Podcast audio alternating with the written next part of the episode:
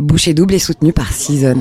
Entre Season et nous, ça a tout de suite fonctionné parce que pour eux comme pour nous, manger, c'est un acte engagé et surtout qui raconte quelque chose de nous. Chez Season, les plats sont préparés avec amour par des chefs, ils sont équilibrés, faits à base de produits frais de saison et livrés chez vous pour la semaine partout en France. C'est bon, vous mangez bien et en plus, vous avez du temps pour vous. Dans cet épisode de Boucher Double, vous allez découvrir l'intimité d'un couple au travers des plats fondateurs de son histoire. Émilie est française, Carles d'origine espagnole et ils se sont rencontrés à Helsinki. Avec Season, ils ont le loisir de voyager aussi dans leur assiette. Vous avez 30% de réduction sur votre première commande avec le code MAPROMO. Bonne écoute Studio Conversation. Conversation. Donc, euh, je suis Émilie, j'ai 38 ans, je travaille dans les ressources humaines. Je suis Carles, euh, je viens de euh, Barcelone. J'ai 40 ans et je suis avec Émilie depuis 15 ans. Alors, euh, avec Carles, on a deux enfants, deux garçons de 6 et 4 ans. Alors moi, je pense que avec Carles, on a un régime alimentaire relativement équilibré. On n'a pas forcément d'allergie. En fait, je le précise parce qu'on a vécu longtemps en Espagne où il y a énormément d'intolérance alimentaire. Euh, mais nous, on a, on a de la chance, on s'en sort plutôt pas mal, mais on essaye quand même de faire, euh, je dirais, un petit peu attention, notamment pour les enfants, et euh, que ce soit toujours assez équilibré dans nos assiettes. J'ai défini mon régime alimentaire plutôt bah, gourmand, de temps en temps junk food, mais c'est vrai que les enfants nous ont sauvés quand même. Alors moi, si j'étais un plat, je pense que je serais un plat euh, sucré-salé. Ça vient euh, de ma mère, en fait, euh, qui faisait beaucoup d'associations euh, sucré-salé, et notamment, elle faisait des tagines d'agneau aux abricots et aux pruneaux avec des amandes et un peu de miel. Je me souviens qu'on en mangeait beaucoup quand j'étais petite. Faut dire peut-être une paella. Ah, Un peu cliché, mais juste parce que la paella, quand même, il, il requiert euh, quand même beaucoup de temps. C'est quand même un, un repas que tu fais en Espagne avec les amis. C'est quand même un bon plat. Il y a, en plus, il y a un peu de viande, un peu de fruits de mer, il y a du riz. euh, c'est très bon quand même. C'est un plat que tu fais parfois? C'est très compliqué. J'ai essayé, mais j'ai jamais réussi quand même. Parce que tu as besoin de beaucoup, beaucoup de temps et euh, non, j'ai jamais réussi un bon paella. Moi, j'aime bien les, les drames français, en fait, euh, notamment euh, vers Noël, où en fait c'est des familles et où ils sont tous à table. Je sais pas s'il y a vraiment des scènes, mais euh, conte de Noël, euh, la bûche. Et je trouve ça assez intéressant parce qu'on voit vraiment la manière dont ils réagissent, dont ils interagissent les uns avec les autres, alors que vraiment ils sont euh, voilà bloqués autour de cette table euh, qui est censée être un moment euh, voilà un peu de convivialité et qui se transforme complètement. Cette année, j'avais envie de faire un truc un peu design, une bûche euh, assortie au décor. Tout or et blanc cette année. J'en ai marre du rouge et vert. Tu pourrais faire une bûche genre euh, riz au lait, huître et pistache? Un truc vraiment. C'est design, ça, non? Arrête, ouais. Non, laisse. C'est ta dépression hostile. Moi, j'ai- j'ai- j'aime pas trop les scènes de nourriture dans un ciné. Parce que quand tu, on va au ciné, etc., c'est normalement l'après-midi, etc. Et euh, ça me ça pas grand-chose, euh, les scènes de, manger. Mais par contre, moi, je trouve qu'il y a un, cinéaste euh, qui évoque beaucoup euh, des scènes de, nourriture. C'est quand même Quentin Tarantino. Il y a toujours une scène dans ses films où c'est pas forcément de la, la bonne bouffe, hein. c'est, c'est normalement des burgers ou des choses, euh, mais toujours euh, des scènes avec euh, bah, les big kahuna de, de Pulp Fiction, bah, bah, c'est quand même une, une scène forte de film. euh. This is a tasty burger. Vincent, you ever had a big kahuna burger? Want a bite? They're real tasty. Well, if you like burgers, give them a try sometime. Me? I can't usually get them because my girlfriend's a vegetarian, which pretty much makes me a vegetarian. Quand on s'est rencontrés il y a 15 ans, euh, on était en, on était étudiants en Erasmus à Helsinki en Finlande. Et en Finlande, euh, la plupart des aliments sont importés, donc tout est très cher. Euh, en plus, on était étudiants, donc vraiment, ça n'a pas été une rencontre euh, autour de la nourriture. Et je me souviens qu'une des premières fois où on s'est rencontrés, on est allé dans ce café à Helsinki qui s'appelait le Belge. Oui, mais c'est, on a vu un bière quand même là. Moi, dans mon frigo avant, il y avait beaucoup de légumes qui pourrissaient, dont je faisais rien parce que pareil, j'avais toujours la flemme de les cuisiner. Donc il y avait toujours quand même en toile de fond euh, cette idée euh, de bien manger, mais j'en faisais pas grand-chose quoi. Beaucoup de fromage aussi et des laitages. Moi, euh, c'est grand fan des pâtes, des pizzas. J'ai cuisiné, mais je trouve que c'est compliqué quand on, on habite toute seule cuisiner. Parce qu'on cuisine pour une seule, ça, ça nous fait plaisir ou pas, mais c'est pas pareil. Quand on cuisine pour une famille entière ou pour d'autres, ou pour des copains, c'est toujours plus agréable. Il y a plus d'efforts et on est plus fier de ce qu'on peut cuisiner. Donc ça a changé ça. Mais après, avec les années, bah, on a commencé, bah, cuisine beaucoup plus et euh, on fait plus attention. Des plats assez simples. Au tout début, euh, le problème, c'est qu'on essayait de faire des plats très compliqués, qu'on réussissait jamais. Et euh, maintenant, aujourd'hui, on fait des plats beaucoup plus simples. La viande avec des légumes à, la, cocotte, c'est très simple, c'est très bon et ça marche toujours. Moi, maintenant, je, on met quand même globalement un point d'honneur à ne plus gâcher, en fait. Euh, Chose euh, sur lesquelles euh, vraiment pendant longtemps on n'a pas fait attention, mais aujourd'hui vraiment en fait s'il reste des choses dans le frigo, on essaye de voir autour d'un aliment ce qu'on peut faire le cuisiner d'une manière différente avec ce qui nous reste. Et en fait, cette gymnastique de se dire, maintenant dans le frigo, il nous reste ces trois aliments, qu'est-ce qu'on pourrait en faire? Voilà, c'est un réflexe qu'on a eu relativement récemment, mais qu'on commence à avoir. Chez la famille d'Amélie, il y a toujours un bon bouteille de vin, ça c'est sûr. Euh, notamment, il y a aussi euh, champagne à l'apéro. Et après, euh, plein, toute la cuisine française, hein, de A à Z. En fait, tu prends un marmiton et tu fais euh, les bouquins entiers. Mais euh, sa mère, elle cuisine très très bien. Très très bien. Et aussi une découverte de, de la cuisine française plus euh, traditionnelle. Par exemple, qu'est-ce qu'il y a sur la table? Euh, blanquette de veau, euh, quoi, des plans quiches différents, plein de tartes différents euh, et euh, des choses comme ça, quoi. Mais en fait, c'est ça qui est incroyable, c'est qu'elle arrive à changer à chaque fois. Franchement, elle nous fait jamais la même chose quand même. Non, ça, ça va. C'est pour ça que je ne saurais pas te dire un seul euh, plat.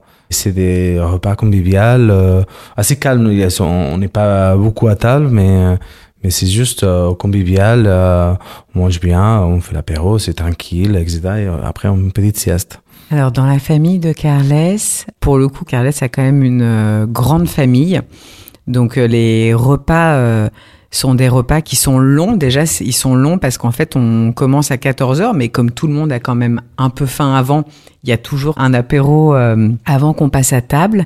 Pendant l'apéro, qu'est-ce qu'on mange? Des petites chips. Des Ouais, petites chips, euh, de fouette, que c'est un espèce Ouais. de saucisson. C'est pas non plus euh, Non, non, pas cuisine. non plus, hein. mais moi, souvent, j'ai très faim à ce moment-là, parce qu'il est déjà 13 heures, je n'en peux plus. Et là, je me dis, qu'est-ce qu'on mange Et ensuite, donc, on passe, le week-end, on passe rarement à table avant 15 heures. Tous ensemble, oui, parce que On fait euh, des vrais repas de famille. Donc, à ce moment-là, souvent, euh, je, vraiment, je manque de, de défaillir. Et ça, c'était la grande découverte pour moi quand je suis allée en Espagne, parce que je le connaissais en Italie. Mais en Espagne, il y a vraiment une entrée qui ferait office en France euh, déjà de plat. Donc on peut avoir en entrée euh, euh, un risotto aux légumes que sa mère fait très très bien, qui est vraiment délicieux. Et je sais pas, à chaque fois, il y a des petits morceaux euh, d'aubergines, d'asperges, de poivrons. En fait, elle coupe les légumes très très petits, de la taille de- vraiment dorique presque. Et euh, en mélangeant tout ensemble, et quand même, ça fait. euh, c'est très beau. Du coup, une fois qu'on a mangé ce plat euh, qui est pour moi des, fait office euh, déjà de plat principal, souvent il y a une viande. Et alors là, ce que fait la mère de Carles à la perfection, c'est l'agneau. Elle en fait euh, évidemment euh, très souvent à Pâques. Et je sais pas comment elle arrive à le faire au four. On a l'impression qu'il est un peu euh, en croûte, alors que pas du tout. Le dessus est super croustillant, grillé à la perfection, mais en dessous la viande est tendre. Et là, euh, moi j'en prends souvent trois fois. Mais pour autant, il n'y a pas forcément euh, d'accompagnement avec. Du pomme de terre et avec de l'oignon. Ouais. Mais même dans les repas de tous les jours, on pouvait avoir euh, une viande ou un poisson sans forcément de garniture. Mais c'est aussi en, cuisine, justement que tu parles de ça, c'est une cuisine de pauvres. Si tu regardes toute la cuisine, même la paella, la paella c'est un, en fait l'origine de la paella c'est, on a de riz, on met plein de choses à l'intérieur parce que euh, on a ce qu'on a quoi. Donc on a des légumes etc. On les met dedans et voilà. La plupart des des plats traditionnels espagnols sont assez populaires quoi. Par exemple en Catalogne il y a un truc qui s'appelle cocada racapta, c'est une espèce de grande tranche de pain et tu mets des légumes dessus et tu mets au four. Et ça, c'est quand même, c'est parce que les gens avaient rien d'autre. C'est pas des cuisines raffinées. C'est normalement des cuisines très très euh, basiques. Mais c'est pour ça, l'accent, ça reste beaucoup dans le produit. Donc euh, c'est pour ça aujourd'hui, c'est connu pour ça, quoi. On fait les courses les samedis au marché. C'est quelque chose qu'on fait depuis qu'on on habitait en Espagne. En fait, en Espagne, il y a les marchés couverts. C'est pas comme en France. Il y a des marchés couverts dans tous les quartiers. Surtout à Barcelone, sont très développés. Euh, c'est très agréable. Euh, on trouve de la nourriture de très bonne qualité. Et c'est très agréable d'aller au marché. Les commerçants sont très agréables. Euh, ils appellent toujours les, les femmes reina, la reine. je pense que je peux rebondir là-dessus parce que c'est vrai que quand on a quitté Paris et qu'on a emménagé en Espagne il y a huit ans, moi je suis arrivée à Barcelone, je parlais pas espagnol du tout. Carles travaillait énormément. Et je me souviens en fait d'aller dans ce marché couvert en effet, c'est exactement ce que tu dis. Euh, les gens m'appelaient euh, Rena, Guapa, Jolie. C'était vraiment le moment où je me sentais super accueillie euh, dans la ville. Et finalement, c'est limite les noms de légumes et d'aliments que j'ai appris en premier en espagnol. Hmm. Je m'en souviens très bien. Et c'est vraiment, ça a été le déclic pour nous pour commencer à cuisiner. Oui. Aller au marché, pour, pour nous, moi, c'est un plaisir c'est un moment de plaisir, c'est un moment même qui peut être en famille, même si les enfants c'est compliqué de les amener, mais, mais à Madrid on le faisait pas mal. On allait euh, les samedis matin, tous les samedis matins, à faire des courses avec les enfants. Et on fait les plats de samedi, quoi. En Espagne, tous les marchés, euh, autour, même dans le marché, il y a des petits restos, etc., qui a plein de plats faits avec les produits de marché.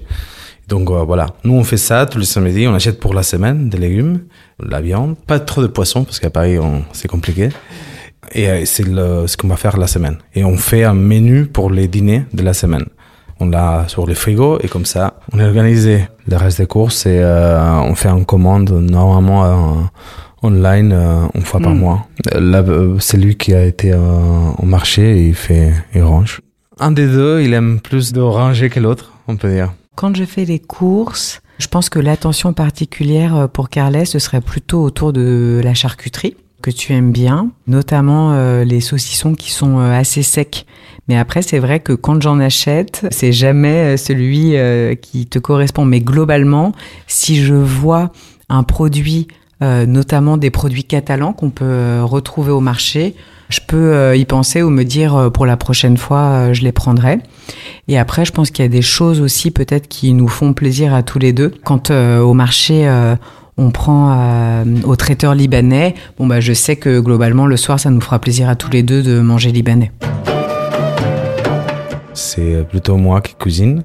Par exemple, tous les soirs, c'est moi qui cuisine parce que Émilie travaille plus longtemps que moi. Donc euh, moi, c'est un peu, euh, on est organisé un peu de façon militaire. Hein. C'est, j'arrive, je commence à cuisiner, les enfants au bain, etc. Et Emily, il peut sortir de. Donc c'est moi qui cuisine tous les soirs et euh, moi j'aime bien cuisiner. Donc euh, normalement j'ai fait au moins un deux, deux jours de week-end, c'est moi qui fais un plat. Les week-ends, oui, euh, on essaie de trouver des, des recettes un peu sympas et normalement c'est la viande. C'est plus accompagné avec des légumes. J'avais demandé pour mon 40 anniversaire une cocotte enfante. Et on a fait pas mal de plats euh, cette année avec ça. Et donc, euh, oui, normalement, c'est des plats comme ça. On aime beaucoup Otolenghi. Pendant longtemps, quand on a acheté euh, ces livres de cuisine, on était en Espagne. En fait, on n'arrivait pas à trouver les ingrédients. Et depuis qu'on est rentré, est-ce qu'on a fait certains de ces plats? Euh, oui, on a fait notamment euh, un plat que nous avait recommandé euh, un ami, qui était du chou-fleur rôti avec des pistaches, des petits morceaux de grenade sur un lit de houmous.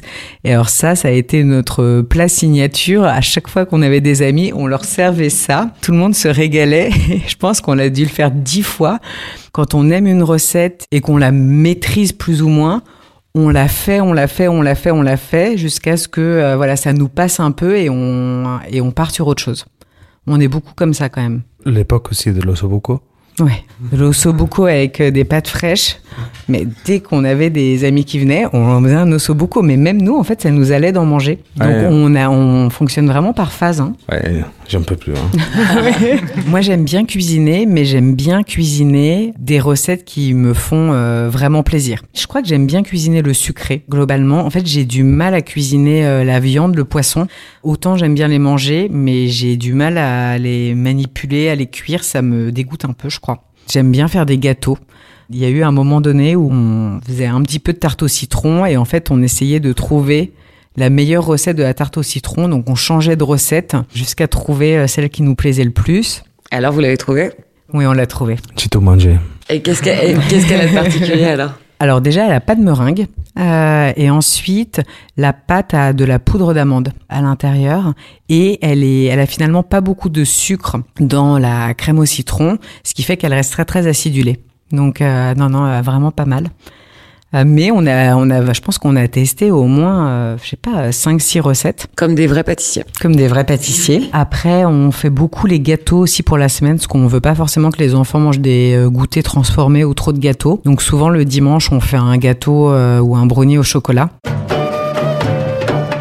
Je ne cuisine pas du tout espagnol. Par contre, il y a quand même des choses que j'aime énormément, mais ce, ne sont pas des plats espagnols, c'est plutôt euh, le matin au petit déjeuner, euh, plutôt que de mettre du beurre euh, et de la confiture sur nos tartines. Maintenant, j'aime bien mettre de la tomate et un petit peu d'huile d'olive. Enfin, franchement, j'a- j'adore. Et là, pendant le confinement, du coup, on n'a pas pu aller beaucoup en Espagne, et c'est vrai que pour moi, d'aller en Espagne, c'était quand même euh, d'être en terrasse le matin, de prendre son petit déjeuner dehors, ce qui se fait quand même euh, vraiment beaucoup en Espagne, et de euh, demander mon petit euh, pan con tomate que j'aime autant. Je mange beaucoup de gazpacho, ce que je faisais pas du tout avant de partir en Espagne. Alors après, on le fait pas du tout maison ni rien, mais c'est vrai que, enfin, l'été, en fait, j'adore ça. Mais après, les plats vraiment compliqués, euh, notamment la paella dont parlait Carles, moi, je trouve qu'une paella, ça nécessite quand même euh, un événement. C'est vraiment se retrouver entre amis, euh, la cuisiner tous ensemble, passer du temps. Ouais, te fais pas ça un mardi en semaine. Exactement. Euh, ça, non. C'est un plat de fête. C'est un plat de week-end, on peut dire, ou plat de famille. ou- Mais c'est surtout un plat du midi. Ouais, surtout. Pourquoi un plat du midi? Il y a une anecdote, en fait. Des amis nous ont visité à Barcelone et ils voulaient prendre des paellas. Moi, à l'époque, j'ai travaillé euh, beaucoup et je, je pouvais pas les joindre pour le déjeuner. Donc, j'ai dit, allez-y à déjeuner et euh, vous inquiétez pas et on fera un truc le soir. J'ai paella, je peux me prendre quand je veux. Non, non, on t'attend. J'ai dit, non, les, les soirs, t'en prends pas des paellas. Finalement, bien sûr, ils ont appris de la paella les soirs et les restos de paella sont vides parce que personne prend des paellas les soirs. Pourquoi? C'est une histoire de digestion C'est Ouais, quoi? c'est comme euh, dîner un croissant, quoi, si tu veux. Il n'y a pas énormément de monde qui le fait, quoi. Ah, donc c'est culturel quoi. C'est la paella, c'est le midi. Ouais, c'est un paella, c'est midi, c'est un plat de midi. La paella, c'est tu le prends à- au bord de la mer, dans la plage, euh, c'est pas, c'est c'est un moment plus euh, que en soir euh, dans un resto fermé, euh, c'est pas grave, quoi. Au tout début, euh, quand on a des enfants, on essaie de faire 10 000 formules différentes, mais je trouve que ce qui nous convient à tous, c'est un peu euh, manger tous en même temps. Déjà, parce que sinon, euh, on prépare le repas pour tout le monde et euh, on peut partager ces moments tous ensemble à table tous les jours. C'est c'est un moment qu'on qu'on essaie de discuter avec les enfants, mais euh, parler un peu de de ce qui s'est passé, des choses bien, etc. On met de la musique. Donc euh, les plus jeunes nous fait euh, écouter la même chanson 15 fois, mais bon, ça arrive. Chez moi, c'était euh, le repas, c'était tous ensemble, mais avec euh, les JT au fond, euh, avec la télé, tout ça. Donc euh, je trouve pas ça convivial. Je préfère euh, qu'on soit tous ensemble. on essaie de dîner vers 19h et c'est tôt pour nous, mais bon.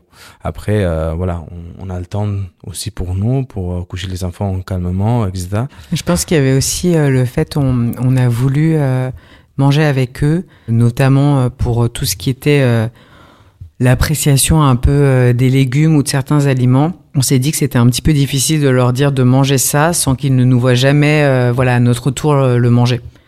Donc on s'est vraiment dit en fait s'ils nous voient, euh, enfin voilà, manger euh, des épinards, bah finalement ils vont peut-être en manger aussi. Je pense que quand on a des enfants, on essaie de déjà en tout ce qu'on fait, on essaie de réparer notre passé en quelque sorte, même s'il revient sans, sans bouloir.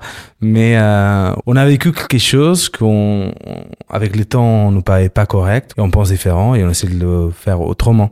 Et c'est pour ça, peut-être on fait juste, moi en tout cas, j'ai fait l'opposé qu'on faisait à la maison, quoi. L'aîné, en tout cas, il n'arrive pas à manger des aliments qui sont mélangés. Voilà, il peut pas manger des lasagnes, mais il peut manger euh, des pâtes, du steak et euh, à côté euh, de, de la sauce. C'est une amie qui m'avait dit que ça s'appelait l'oralité. Ce sont des enfants qui doivent dissocier en fait les couleurs, les formes et les goûts dans leur assiette. Nous, ce qu'on fait avec les enfants, est-ce qu'on cuisine ensemble C'est la pizza maison. La pâte, la sauce tomate, c'est eux qui la font ensuite. Mais même avec le rouleau à pâtisserie euh, qui étale la pâte, le gâteau au chocolat, euh, en effet, euh, le, le brownie, les cookies aussi. Souvent, j'en prends un des deux. Pour pas qu'ils se disputent, sinon, en effet, ils se battent. C'est surtout si les enfants se rendent compte qu'il n'y a rien à manger au moment de la préparation, ils ne le feront pas avec moi. On a les croque-monsieur de vendredi soir. Trop bien, ça se passe comment? Il y a, il y a un appareil à croque? Oui, un Ouais, appareil à croque. C'est Bah oui. génial. Ah, mais Bah oui. c'est le meilleur achat depuis longtemps. Il y a quoi comme musique en fond? Il y a tout type de musique. euh, ça peut être de, de Weekend ou euh, de Clash ou. Euh, La Reine des Neiges. Non, la Reine des Neiges, désolé, mais non, on la met pas. En fait, pendant le confinement, euh, on faisait euh, parfois des apéros.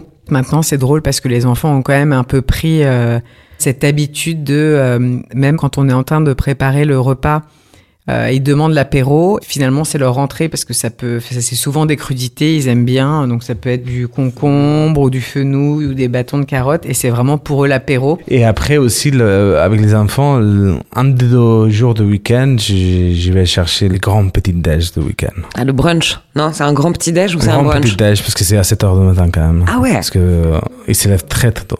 Et donc, qu'est-ce qu'il y a dans ce grand petit déj? C'est quoi le menu? Euh, babka, croissant, pain au chocolat, brioche et des pains.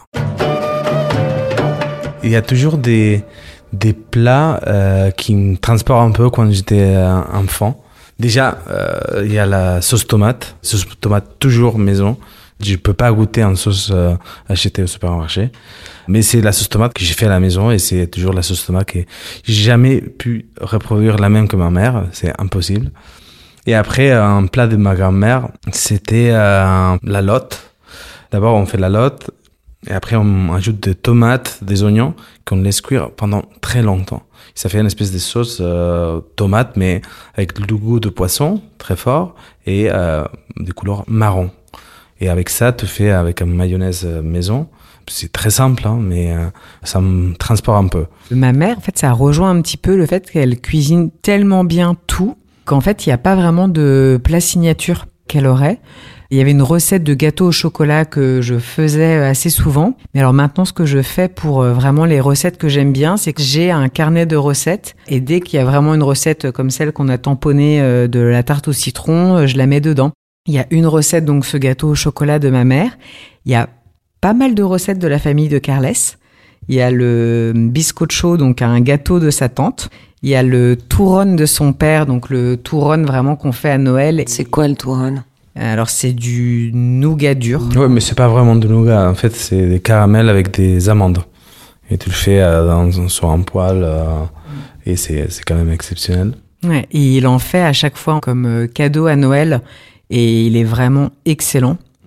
D'ailleurs, il nous en fait toujours une double ration parce qu'il sait que ça, souvent ça ne quitte pas Barcelone. D'ailleurs, euh, on le finit euh, avant de partir. Donc j'ai cette recette là et après j'ai quelques recettes euh, d'amis en fait qui correspondent à des moments où je sais pas des périodes où on le faisait souvent où on l'avait fait en voyage et du coup il rentre un peu dans ce carnet de recettes. Ce que réussissait très bien ma mère et qu'elle nous fait encore maintenant, c'est euh, la quiche lorraine. Donc c'est un plat euh, assez traditionnel, mais je sais pas comment elle arrive à faire euh, cette espèce de pâte euh, qui est très crémeuse, mais qui lève aussi beaucoup.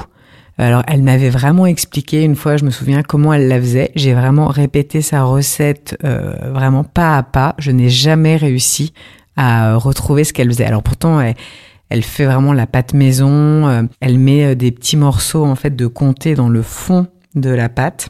Elle prend euh, des tranches de poitrine fumée euh, plutôt que des lardons déjà tout préparés et elle arrive à faire quelque chose qui est exceptionnel que vraiment je, je n'ai jamais réussi à reproduire. Donc euh, quand elle en fait, euh, c'est assez chouette. C'était quoi le menu de votre mariage? Il y avait une première partie où il y avait des choses à l'extérieur, où il y avait des œufs d'écaille, des toasts, il y avait un jambon, jamon serrano, donc coupé à la main, où les gens s'en servaient. Il y avait un truc de euh, foie gras poêlé, confit canard, un confit canard, et après il y avait des barres de fromage. Et la cérémonie, c'était dans le zoo de Barcelone. Et en fait, assez bizarrement, euh, les mariages en Espagne, on passe, alors en France c'est un peu pareil, mais on passe beaucoup de temps à table.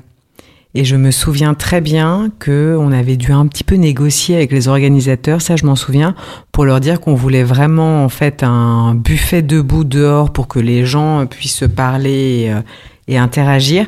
Et on avait dû un peu batailler pour qu'il n'y ait pas d'entrée à table et qu'on passe directement en fait au plat parce qu'on voulait pas que les gens euh, soient trop longtemps à table, voilà, un petit peu euh, euh, s'endormir. Après, en plus, euh, quand on organise les tables, euh, voilà, les gens sont pas forcément euh, avec que des gens qui connaissent, ils ont un peu envie de danser. euh. L'autre point différent de mariage en France ou en Espagne, c'est euh, il y a un open bar. Nous, on avait fait un bar de mojito. Donc à la fin, on avait vraiment fini tout le rhum hein, de bar. Après, il y a tout type de boissons. Gin euh, tonic aussi. Il y a une vraie culture du gin tonic. euh. Gin tonic, il y avait euh, pour en Espagne c'est normal, c'est l'open bar euh, dans les mariages. Personne voit de vin euh, dans un mariage, juste pour le repas.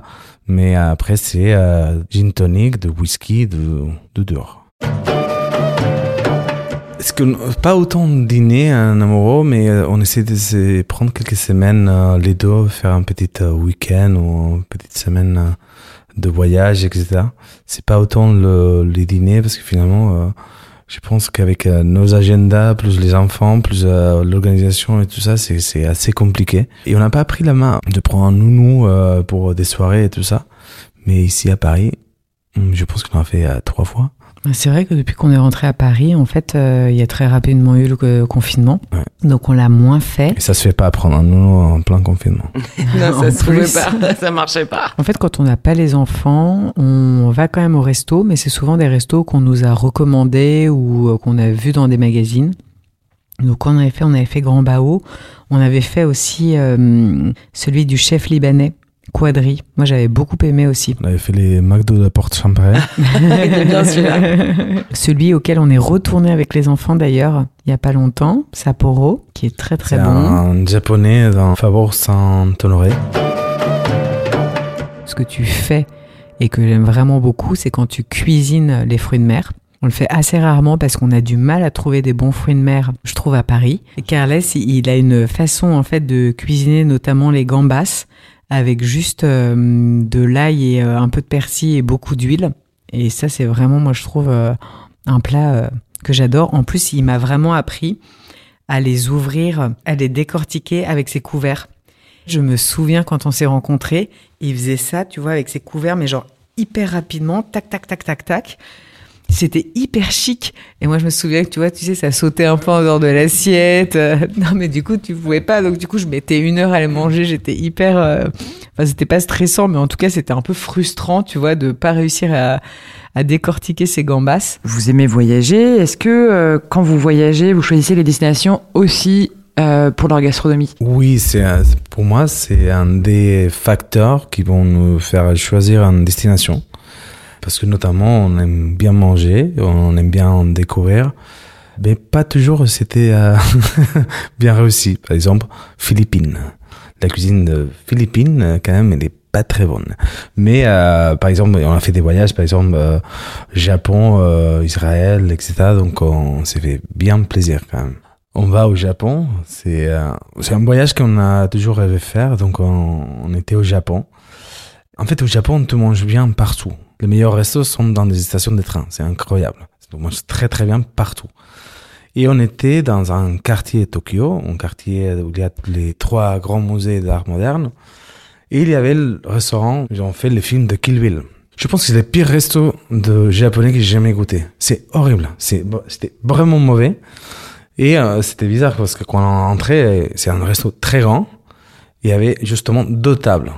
Il y avait une table d'une famille espagnole qui étaient 10 et nous. C'était bizarre déjà.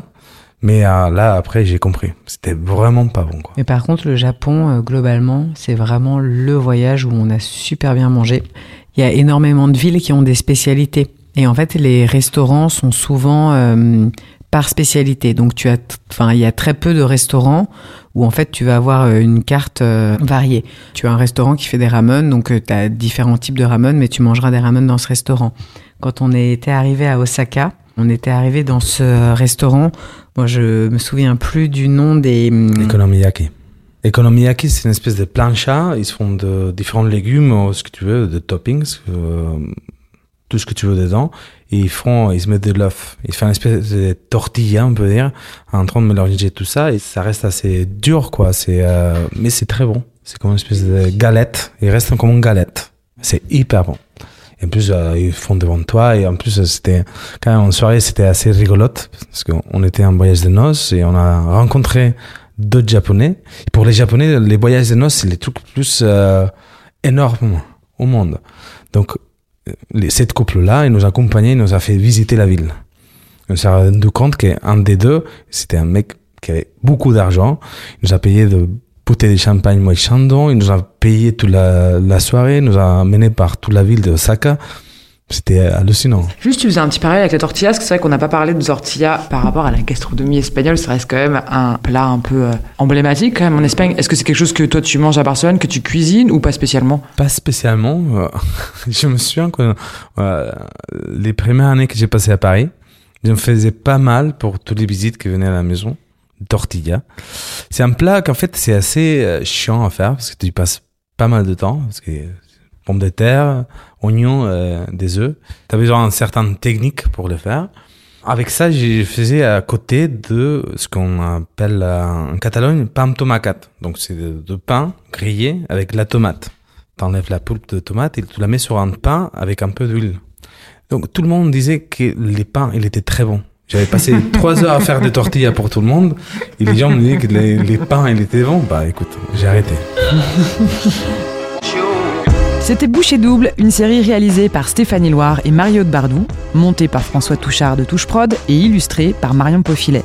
Retrouvez Boucher Double sur toutes les plateformes d'écoute gratuites et rejoignez-nous sur notre page Instagram studio.conversation au pluriel et n'hésitez surtout pas à nous contacter.